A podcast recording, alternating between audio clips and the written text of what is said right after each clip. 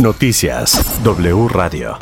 Dos de la tarde con 41 minutos. Esta es la información aquí en W Radio. La hermana Juana Ángeles Zárate, presidenta de Superiores Mayores de Religiosos de México, dijo que más de 4.600 parroquias acogieron la invitación de las jornadas por la oración de paz, lo que sumaría 50 millones de mexicanos participando durante el primer domingo de oración por la paz. Dijo que el llamado es para toda una sociedad. La petición no solo implica al gobierno del presidente López Obrador.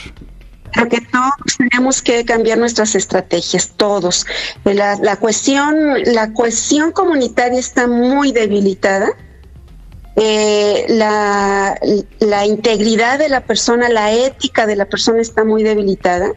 Y creo que es una llamada que, que incluye, por supuesto, al gobierno antes de viajar a Washington, el presidente de México, Andrés Manuel López Obrador, habló de su visita a Estados Unidos. Lo acompañan su esposa, el canciller, los secretarios de Economía y Agricultura, así como el titular del Instituto Nacional de Migración. Este martes 12 de julio, es decir, mañana, tendrán un desayuno con la vicepresidenta Kamala Harris. Después irán a la Casa Blanca, en donde tendrán un breve encuentro el presidente Biden y su esposa con el presidente López Obrador y su esposa. Ellas tendrán su propia agenda a las 11.15 horas de Washington. Se reunirán en privado el presidente de México, López Obrador, y el de Estados Unidos, Joe Biden, en la oficina oval. Por la tarde, el presidente adelantó que se va a rendir un homenaje al presidente Roosevelt, a quien calificó como el mejor que ha tenido Estados Unidos y quien tuvo una buena relación con Lázaro Cárdenas. Posteriormente, estará en otra ceremonia en el monumento a Luther King.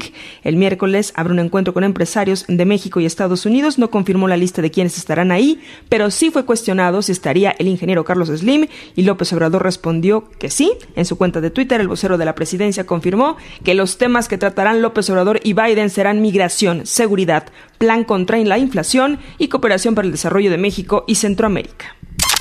La jefa de gobierno de la Ciudad de México, Claudia Sheinbaum, aseguró que no hubo incidentes mayores en el primer día de suspensión de dos estaciones de la línea 1 del metro. Escuchemos.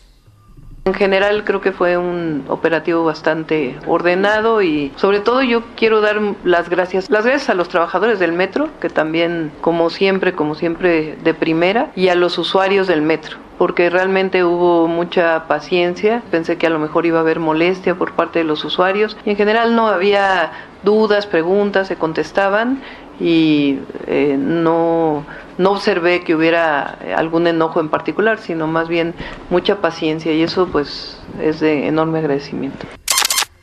Diputados del PAN consideran que es un insulto a los familiares de las víctimas de la línea 12 que no se llame a declarar a Florencia Serranía. El diputado federal Héctor Saúl Telles dijo que están actuando con sesgo y bajo consigna política en el gobierno de la Ciudad de México. Escuchemos.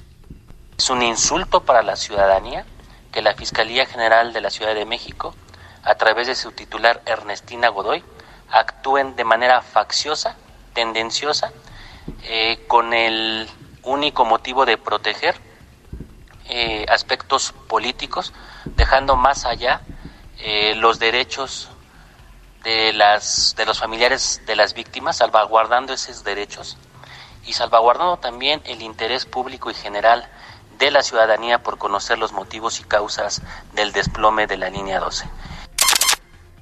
La senadora del PAN, Kenia López Rabadán, pidió a la UNESCO intervenir para que el gobierno de López Obrador no destruya los vestigios arqueológicos durante la construcción del tren Maya en el tramo 5. Advierte que hay 24.000 vestigios arqueológicos en riesgo. Esta mañana, en la conferencia del presidente López Obrador, el director del Instituto Nacional de Antropología e Historia, Diego Prieto, aseguró que no hay riesgos y que se han encontrado medio millón de piezas arqueológicas que han sido localizadas en la región Maya gracias a la construcción del tren. En información internacional fue dado a conocer un video de seguridad de la escuela primaria de Uvalde, Texas, en donde se muestra cómo decenas de oficiales de la policía no solo estaban en el pasillo adjunto al salón en donde estaba atrincherado el tirador de la peor masacre de una escuela primaria en la historia de Texas, sino que además estos policías estaban armados con rifles, cascos, escudos antibalas y granadas de humo, es decir, sí tenían forma de evitar más muertes. Toda la información en wradio.com.mx.